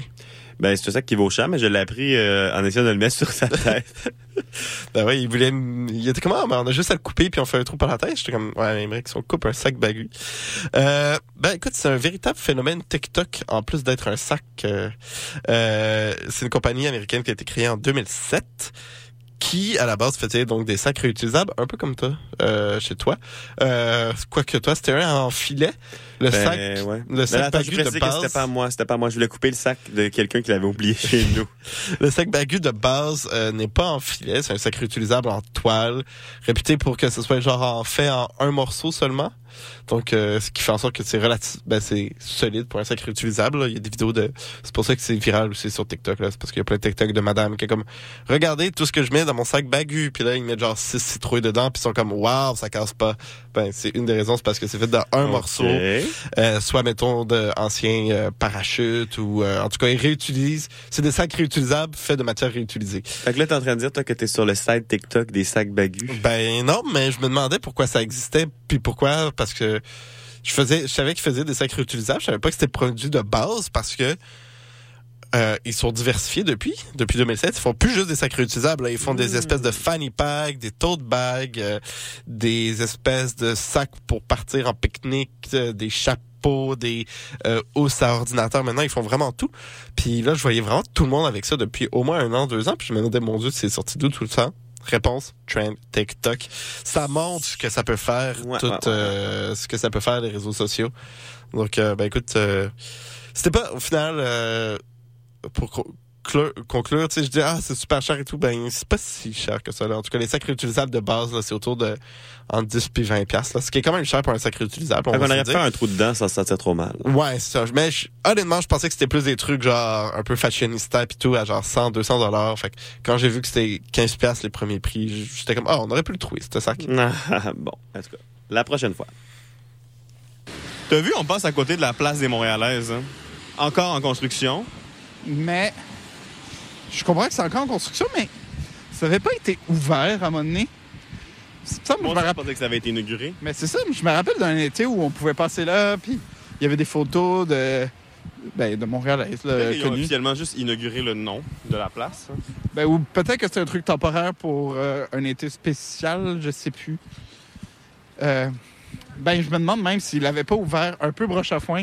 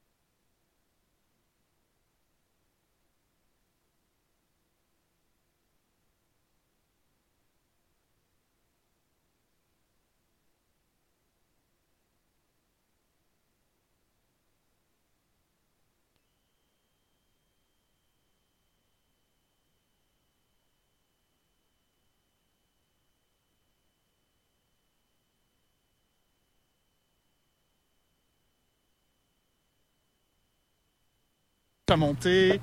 Là, je trouve avec le chum aussi, que ça fait comme un espèce de gros bloc de bâtiment qui sépare. En tout cas, je trouve que c'est comme si c'était un peu déconnecté. Là. Ouais, je suis d'accord avec toi. Donc, pour faire du pouce sur ce que je disais par rapport euh, d'abord au... euh, pardon. Au prolongement de la ligne jaune qui était potentiel euh, dans ce secteur-là, dans le fond, c'est un prolongement qui est souvent ramené sur la table, mais pour prolonger la ligne jaune vers Longueuil, donc dans le vieux Longueuil et jusqu'au cégep et dans Petit. Et on disait dans ce temps-là à l'ancienne aéroport Saint-Hubert, qu'aujourd'hui qu'on appellerait le nouvel aéroport métropolitain de Montréal. Ben, tu vois, je suis pas, je serais pas surpris que ça, ça va le jour. Là. Probablement. Sporter est capable de payer des millions pour un terminal. Ben, c'est. Surtout avec le développement de, de l'aéroport, je serais pas surpris qu'on pousse. Bref, donc la proposition était plutôt sur cet angle-là, sauf qu'en allongeant la ligne jaune sur la rive sud, ben, il y avait un problème d'achalandage à Berrucam majeur, parce qu'il y a déjà une tonne de gens qui circulent à Berrucam. Donc là, il fallait penser à une solution. Puis la solution proposée, c'est le prolongement vers la station McGill, parce que la plupart des personnes qui prennent la ligne jaune, c'est pour aller au centre-ville. Donc, ils rabattent sur la ligne verte, finalement. Puis c'était pour essayer de désengorger le, le nœud que Berrucam peut causer. Euh, puis là, ben, comme on aurait allongé la ligne jaune jusqu'à McGill dans les projets, il y avait l'ajout d'une station entre Berry et McGill. Là, il y avait comme deux options proposées généralement chaque fois que le projet revient. C'est soit une station au coin de Sherbrooke et Saint-Laurent, donc ça serait vraiment parallèle à la station de la ligne verte, mais un petit peu plus au nord. Puis sinon, ben, il y avait l'option d'aller un petit peu plus loin, mais de faire, comme je disais dans le- l'enregistrement, une station au coin un peu plus de l'avenue du Parc et l'avenue des Pins avant de redescendre vers McGill, ce qui serait peut-être un petit peu plus intelligent en termes de répartition de l'espace, mais euh, bref, je suis pas sûr que ça va se voir le jour. Sache que si il, ben là, évidemment avec le REM, je sais pas s'il reste de place en dessous de la station McGill, mais bref. On, on ne sait jamais. Puis ben il y avait aussi dans ces eaux-là, ça on en parlait beaucoup moins, mais c'est une volonté qui était claire depuis quelques années, un vieux rêve comme on peut en parler dans les articles que, que j'ai relatés, qui relatent le sujet, euh, de faire une station de métro dans le vieux Montréal, dans le vieux port. hein.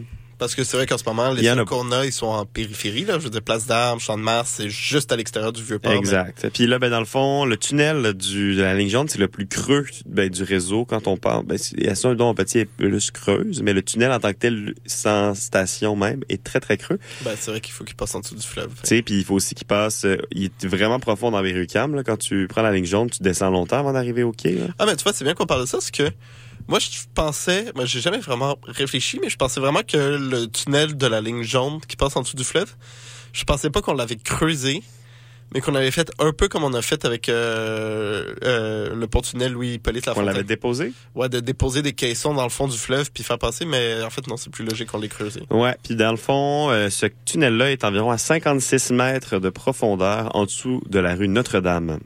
Donc ça donne un petit défi technique pour faire une station.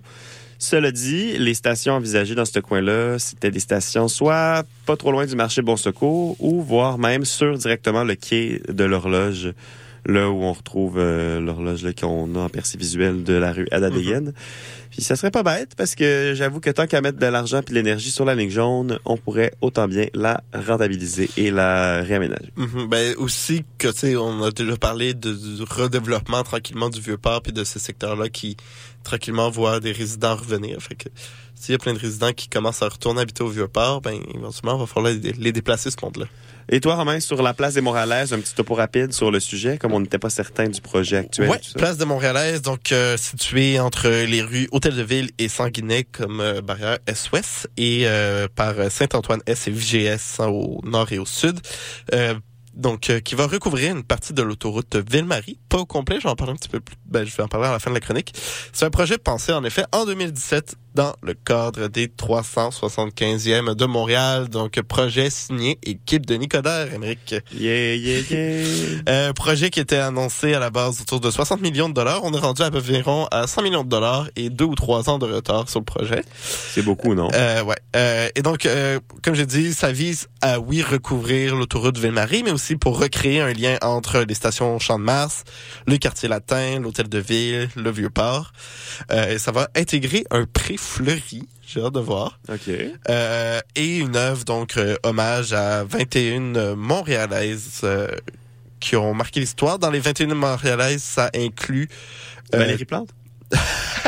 ça serait bon que Valérie elle ait retwisté le projet pour mettre euh, son nom. Pour mettre son nom. Non, mais ça va euh, premièrement inclure les 14 victimes euh, de l'école du féminicide de la Polytechnique. Et après, ça va inclure euh, d'autres personnes que je vous invite euh, d'aller euh, faire une recherche Google si vous les connaissez pas, parce que j'ai pas le temps de toutes les présenter.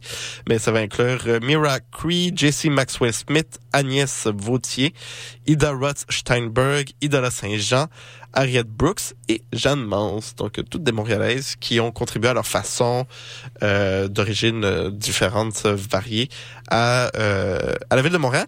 Et là, ben, c'est un autre aussi euh, enjeu. Tu sais, je parlais de recouvrir l'autoroute Ville-Marie, parce qu'il y a aussi d'autres projets pour... euh, là, j'ai dit que ça s'arrêtait à Hôtel de Ville à l'ouest, mais il y a des projets pour rendre ça, pour aller pousser ça jusqu'à Saint-Urbain, donc recouvrir complètement le centre-ville et euh, notamment pour faire une extension du Palais des Congrès où on commence à être pas mal euh, serré. Ouais, donc euh, depuis ça fait quand même depuis un petit bout et euh, mais tout ça c'est aussi dans un plan de revitalisa- revitalisation du secteur l'autoroute Ville-Marie, c'est euh, l'autoroute Le- Ville-Marie, ouais. les, les abords, c'est un secteur qui a quand même souffert. On peut penser euh, à l'accueil Bono, au quartier chinois plus au sud. C'est quand même des bâtiments, la plupart délabrés, qui ont- sont en mauvais état. Donc tout ça, c'est un projet de revitaliser euh, cette partie du centre-ville qui, j'ai envie de dire, je peux dire, euh, ouais, j'ai envie de dire que ça a été inauguré peut-être par euh, le nouveau CHUM, qui était peut-être la Ouais. première pièce euh, de revitalisation. On a fait ça, après on a refait la place Vigée. Euh, donc là, tu sais, la place Montréalaise, le nouveau palais des congrès. D'après moi, ça s'inscrit dans cette continuité-là. C'est une belle hypothèse. Sur ce, on retourne, on arrive à Igloo Fest à l'instant. Tu sais qu'est-ce que j'ai hâte de voir aussi dans l'organisation de Igloo Fest? Non, dis-moi. Comment les toilettes sont accessibles. C'est vrai que les toilettes, c'est souvent un enjeu en festival. Euh, mais moi, j'ai hâte de voir, tu t'avais donné l'idée à un quand... euh, je sais plus dans quel contexte on en parlait, Mais tu me disais genre, ah, faudrait tellement que à Igloo-Fest, il y a un gros thermomètre au milieu du festival alors qui annonce qu'il fait froid. Puis tu m'avais parlé de ça à un moment donné. Tu étais comme, ça serait super cool, comme ça, il pourrait.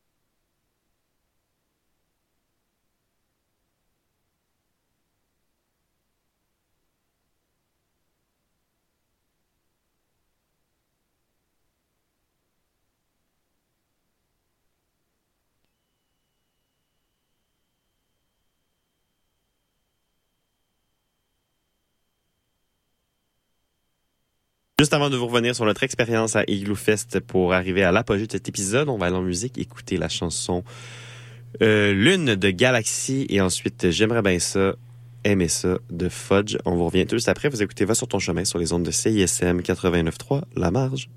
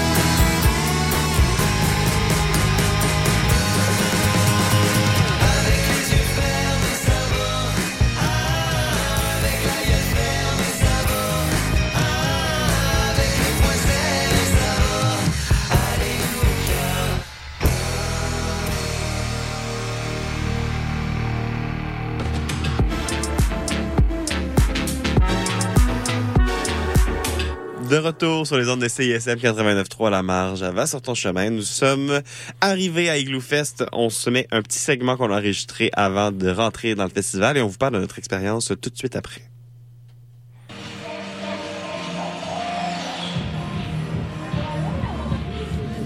Donc, auditeur, auditrice, euh, vous pouvez l'entendre.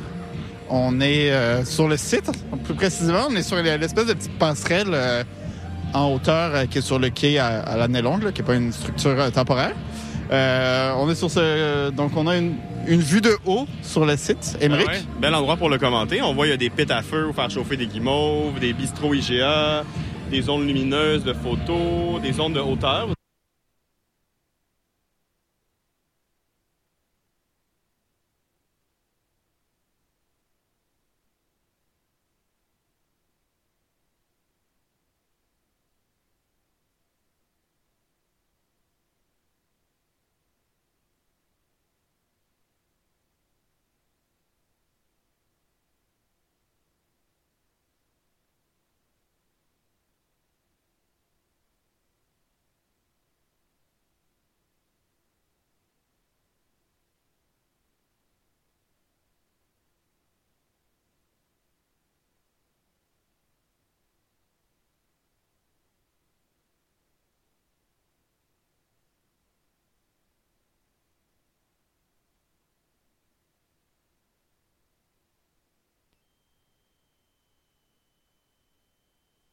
Merci au Émeric Romain de la semaine passée. Euh, donc, Émeric, c'est le temps de relater et de relater notre euh, expérience. Yay! Et donc, euh, bon, comment, là, on, quand on quitte le micro, on s'apprête, on est sur l'espèce de, de plateforme là, en hauteur permanente sur le quai qui nous permet d'accéder donc au site quand on est VIP. Et ben, on s'apprêtait donc à rentrer sur le site avec tout le monde. Exact. Donc, si tu veux, je peux commencer en décrivant un peu le site. J'ai le plan de site devant moi. Je voulais qu'on fasse le topo. Dans le fond, la scène Sapporo, c'est la scène principale. Elle est au fond complètement du quai Jacques-Cartier. Donc, quand tu arrives sur le site, il faut que tu traverses le site en entier pour te rendre jusqu'au spectacle. C'était très bien. De chaque côté de la scène, tu as es- différents espaces VIP. Donc, des espaces euh, Vidéotron, Solotech, Poppers, Sapporo, Casino de Montréal et Cadbury. Euh, Vis-à-vis ces espaces VIP qui sont exclusivement accessibles aux personnes euh, très importantes comme Romain et moi, vrai. il y a des bars. Donc, il y a les bars euh, à thème, donc des bars Sapporo, des bars Red Bull, le bar Canadian Club Whisky, puis les bistrots SAQ. Je disais bistrot IGA dans l'enregistrement, mais vous avez bien compris qu'il n'y avait pas de section bistrot IGA. Ça serait bon, hein? Ben, je sais pas. Un petit segment épicerie là, pour euh, manger ce que tu veux. Il y a aussi des igloo bars qui servent différents types de cocktails. Il y en a qui on peut retrouver sur tous les bars. Il y en a qui sont vraiment euh, précis pour chaque bar. Il y a une offre différente. Il y a un bar à shot où on est allé tenter un shot euh, de quoi donc? C'était un shot euh, Polar Bear. Polar Bear hivernal. Berry, Berry Polar Bear. En tout cas, c'était pas excellent, mais le service lui était excellent. Ah, bon. Euh, derrière le Igloo Bar, là, on arrive dans la section un petit peu plus euh, site plutôt que la section scène, parce que la scène, ben, évidemment que quand il y a beaucoup de monde, j'imagine que ça déborde jusque-là, mais la scène est vraiment comme casée autour des sections VIP, puis derrière, tu as une grande section un petit peu plus aménagée pour le, la, Pour vivre un peu de l'espace. festival, ouais. ouais. Où t'as pas forcément de concert. Exact. la musique quand même, mais... Fait que là, de l'autre côté des à shot, on a retrouvé euh, trois pits à feu euh, vis-à-vis le, le DEP de Igloo Fest et la section Vidéotron où on pouvait aller chercher, on était agréablement surpris, ben il y avait des bonbons, donc des bananes euh, en sucre Ouais, euh, c'était un drôle de choix. Euh, Il y avait plein de bonbons, mais toute thématique banane. Ouais, des thématiques jaunes, je pense, parce que c'était Vidéotron. C'était un peu ça l'idée. Ah, ok, ben, en tout cas, moi, tout ce que j'ai mangé, c'était à la banane, puis c'était gratuit. Ils Ouais. donnaient aussi des... Des euh, guimauves. euh, Ils donnaient des guimauves que tu pouvais aller faire cuire sur le pâte à feu. gratuitement. Ça, c'était- Ça, c'était vraiment C'était cool. très cool. Très belle expérience. Ils donnaient aussi des pastilles pour la gorge, puis des bouchons d'oreille. Ouais. Ça, euh, moi, je suis toujours Très euh, inclusif, très, hein. très, très, très, très, très, euh, pour le fait de donner gratuitement des bouchons d'oreille quand on va voir des shows. Ouais. En, ben, en tout cas, la meilleure idée après, c'est d'en acheter soi-même des réutilisables, comme j'ai fait Ben moi-même. Vas-y, raconte-nous tout. Non, raconte-nous pas. Non. Ton histoire de bouchon d'oreille. OK, là, après ça, juste à côté de cette section-là, on retrouve une section euh, glissade, donc l'igloo lisse. L'igloo glisse, pardon, euh, de Sapporo. C'est un grand tube, euh, je sais pas comment tu le décrirais. C'est un tube industriel qui est comme sur des échafauds. Ouais, tu montes. C'est comme si tu montais dans un site de construction, puis tu te pitches. euh, En tout cas, moi, je trouve ça donne des vibes un peu euh, glissade d'eau, mais pas Ouais, d'eau. t'as raison. Mais c'était ça, c'était happé comme on dit là, ça allait vite. Tu glisses sur une espèce de tissu euh, qui te prête euh, juste pour la glissade, puis vraiment. J'ai été surpris à quel point. Tu sais, tu vois une glissade, t'es comme ah, une glissade, je vais la faire, mais comme hmm. non. Là, vraiment, là, t'as l'impression de. T'as l'impression presque d'être à 180 degrés, euh, 90 degrés, pas 180. Euh, ensuite, il y a une petite zone un petit peu plus commerciale avec euh, l'Igloo Boutique euh, et le bar Polar Ice et l'Igloo Swag de Poppers qui permet ben, de... On est allé voir un petit peu là, on n'a rien acheté, mais il y a une belle merch quand même avec différentes euh, propositions de tucs, de chandails, de polars, de mitaines, de lunettes de ski. Il y a vraiment beaucoup de choses euh, pour se, se faire un petit look à la Igloo Fest pour se souvenir. Un peu plus loin, il y a le Photo Boot Igloo Fest. Vous pouvez aller prendre des photos euh, de votre événement qui va vous être envoyé après ça par courriel.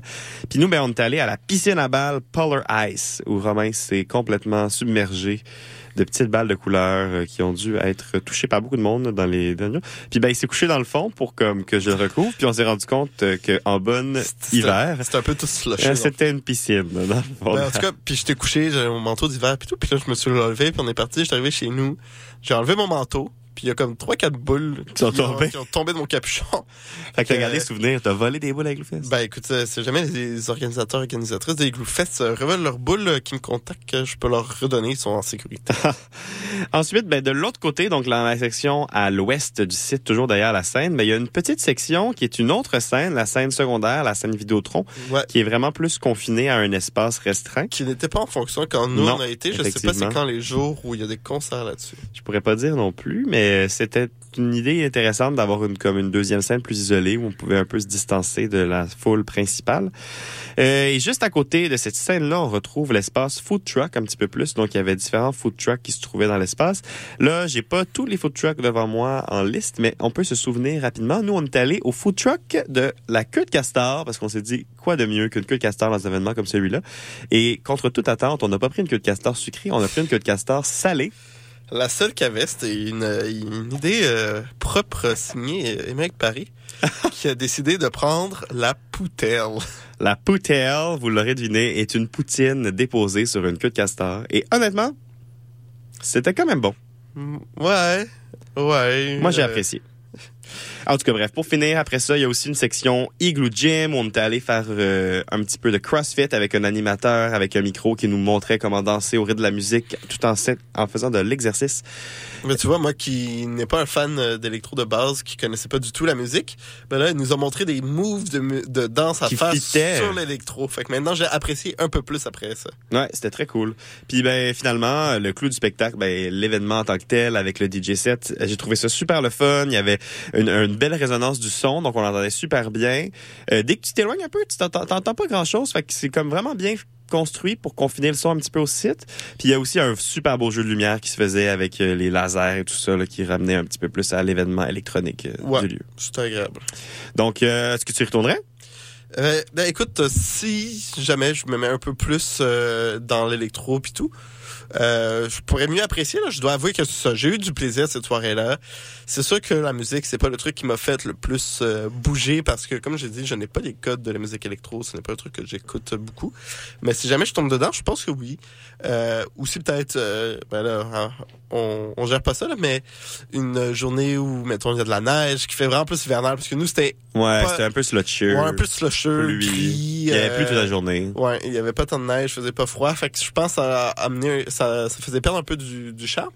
Mais tu sais, une belle journée à moins 5, moins 10, avec un peu de neige pis tout, là, ça, je trouve que ça peut être, euh, ça rajoute à l'expérience. Ouais, puis comme je dis, comme toi tu te dis, euh, je dirais un peu la même chose. Euh, Moi aussi, c'est pas trop mon genre. J'aurais pas été attiré par cet événement-là en tant que tel si c'était pas de l'hivernalité. Puis finalement, à y être allé, très agréablement surpris, super belles attentes euh, répondues et tout ça. Donc, Ben oui, on peut dire qu'on a eu du fun, puis ça finit tôt, fait que... Ouais, ça finit tu tôt. peux rentrer, euh, ben ça finit tôt, ça finit à 11 heures, là, mais tu peux quand même rentrer chez toi après, bien dormir pour ta journée du vendredi. Ou si jamais euh, tu vas au Igloo Fest le vendredi ou le samedi, ben tu peux euh, y aller pour faire le party, puis euh, Voilà, t'en profites parce que je pense qu'ils font aussi des after, euh, si je me trompe pas. Oui, également. Donc, belle organisation. On espère que c'est un événement qui va se perpétuer dans le temps et revenir à tous les ans parce que c'est important pour notre hivernalité. Voilà. Donc, on va en musique. On va revenir tout de suite après avec une mini conclusion. On va l'écouter euh, Awabe et la chanson Surrender. Vous écoutez Va sur ton chemin sur les ondes de CSL 89.3 à la marge.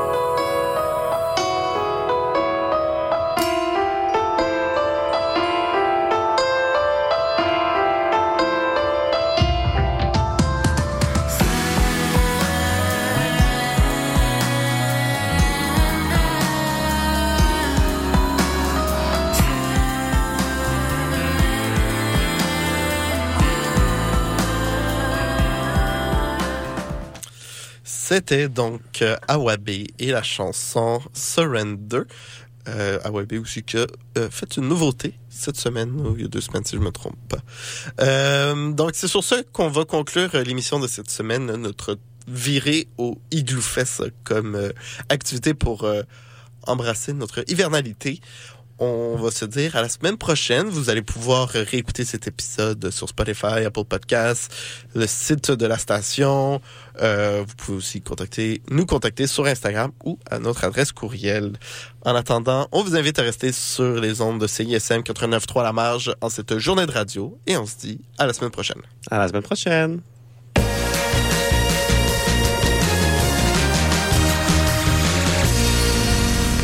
Salut les mecs Alex et Éloi. J'ai pensé que ces chansons-là cadreraient bien dans le cours de maths.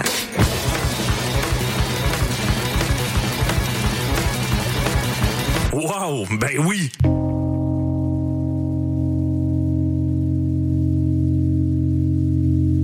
Hey, ça, c'est obligatoire.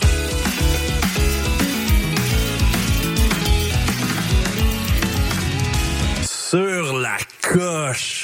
Le cours de maths, jamais clair, mais toujours bon. Tous les mercredis, 20h à CISM.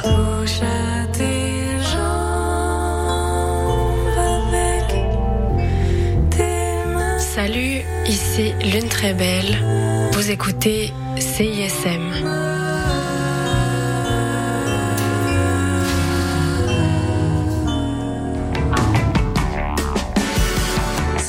Ici Mathilde de Oui Merci. Vous écoutez CISM.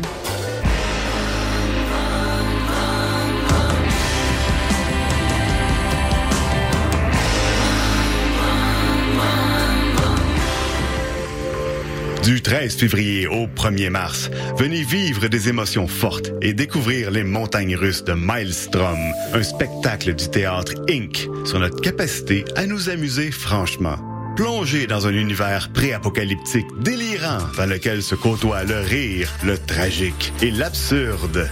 Infos et billets sur osécuries.com.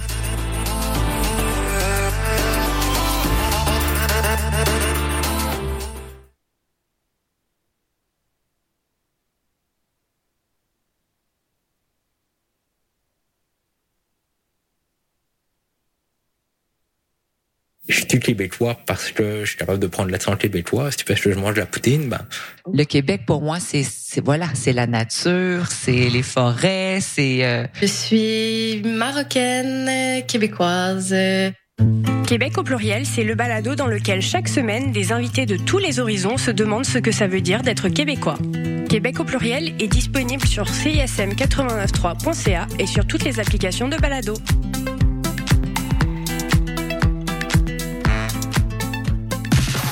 8 au 10 février prochain, c'est le retour du circuit musical Taverne Tour.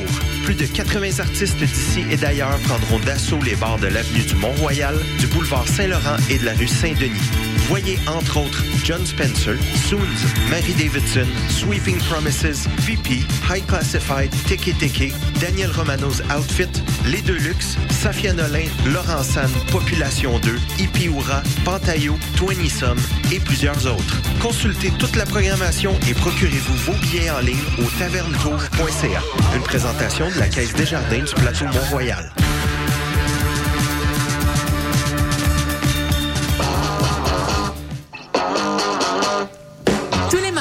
Dès 20h, London Café vous fait revivre la British Invasion.